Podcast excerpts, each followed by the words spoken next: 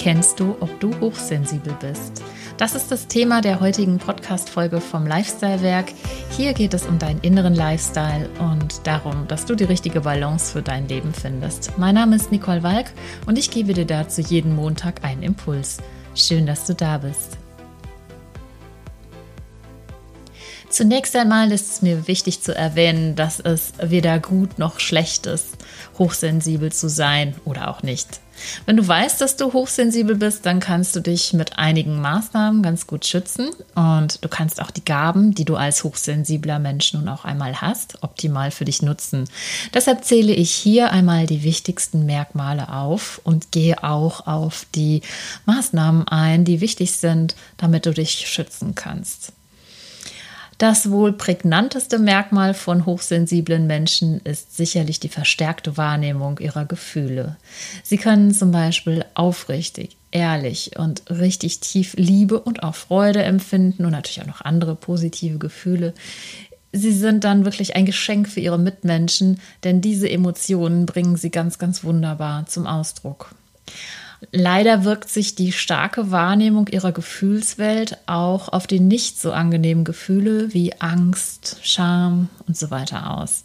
Und diese tiefen Emotionen sorgen auch dafür, dass sie sich über alle möglichen Ereignisse viel intensiver Gedanken machen als andere Menschen. Negative Erlebnisse spulen sie in ihrem Kopf immer wieder ab und gehen auch wirklich immer tiefer in ihr inneres Drama hinein. Für Hochsensible ist es daher wichtig, dass sie zum einen für sich selbst erkennen, dass sie gerade in ihrer eigenen Gefühlsfalle sitzen. Sie dürfen das erst einmal auch einfach so akzeptieren und sich auch nicht schlecht fühlen, dass es so ist. Und stattdessen macht es Sinn, wirklich mit gezielten Maßnahmen diesen negativen Gedanken etwas entgegenzusetzen. Ein sehr gutes Mittel dafür ist zum Beispiel, sind zum Beispiel geführte Meditationen und die auf das spezielle Gefühl, was sie gerade empfinden, eingehen, zum Beispiel gegen Angst. Oder sie suchen sich eine Person ihres Vertrauens und sprechen ganz offen über das, was sie gerade so sehr beschäftigt. Und idealerweise relativiert diese Person dann die Geschehnisse wieder auf ein gesundes emotionales Level und unterstützt den hochsensiblen Menschen dabei, ja, sich wieder richtig einzunorden.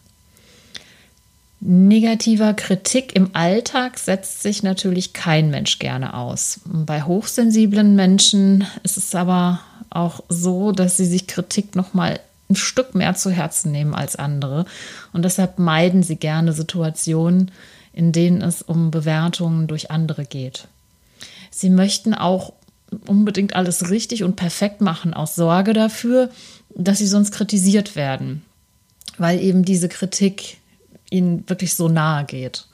Und auch Multitasking ist zum Beispiel auch nicht so das Ding eines hochsensiblen Menschen, denn dieser Mensch macht die Dinge gerne hintereinander und auch lieber etwas langsamer und dafür aber eben gründlich. Man findet hochsensible Menschen deshalb auch nicht sehr häufig bei Teamsportarten wie Handball, Fußball und so weiter, denn hier kommt es ja auch schon mal schnell zu Kritik aus der Mannschaft heraus. Und ja, das meidet der Hochsensible halt gern. Insgesamt sind die fünf Sinne der hochsensiblen Menschen, also die mit Sinnen meine ich jetzt natürlich sehen, hören, riechen, schmecken, fühlen, um einiges stärker ausgeprägt als bei anderen Menschen. Genau genommen geht es um die Empfindungen, die mit diesen Sinnen verknüpft sind. Ein hochsensibler Mensch ist zum Beispiel ganz empfindlich und empfindsam, wenn es um Lautstärke geht. Was andere als Zimmerlautstärke beurteilen, empfindet der Hochsensible oft schon als unerträglichen Lärm. Auch was Gewürze und Gerüche angeht, also Geschmack und Gerüche angeht, da ist er viel, viel empfindlicher. Der hochsensible Mensch ist häufig auch ein hochempathischer Mensch, denn er hat sehr, sehr fein justierte Gefühlsantennen. Er spürt sofort, in welchem emotionalen Zustand sein Gegenüber ist. Und nicht selten öffnen sich die Menschen und vertrauen ihm ihre Sorgen und Nöte an. Und hier gilt es für den hochsensiblen Menschen ganz doll darauf zu achten, dass er auch in der Lage ist, sich abzugrenzen und am Ende des Tages nicht als ja, Seelenmülleimer für andere zu dienen. Ansonsten ist es natürlich eine sehr, sehr schöne Gabe, diese Empathie und dieses Einfühlungsvermögen. Damit kann man wunderbar anderen Menschen helfen und das ist ähm, wirklich ein Geschenk.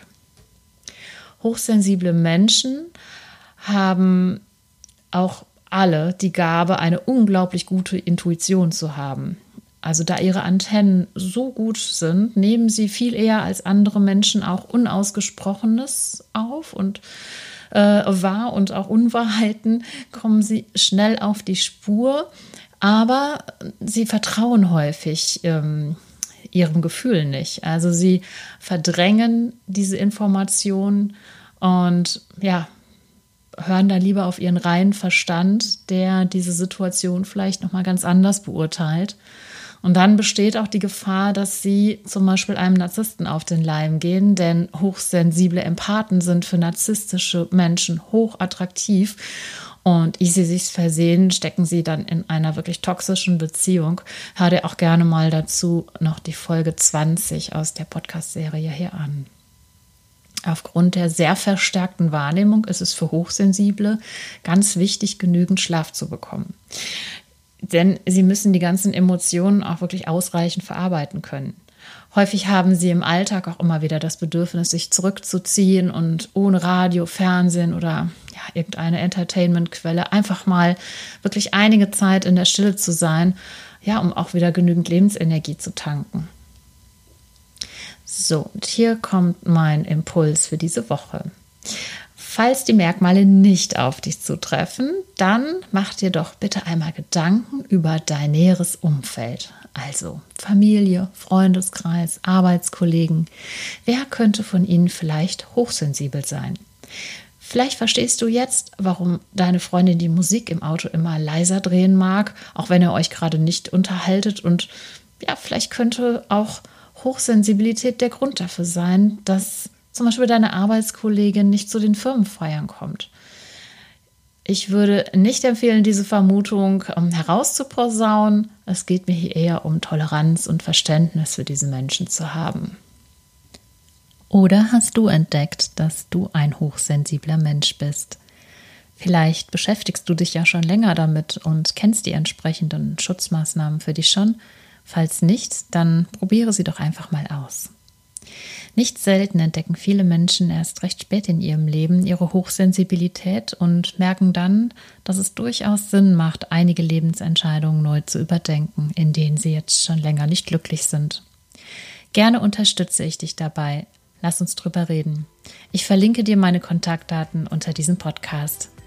Egal, ob du hochsensibel bist oder nicht. Auf jeden Fall bist du einzigartig. Alles Liebe für dich, deine Nicole.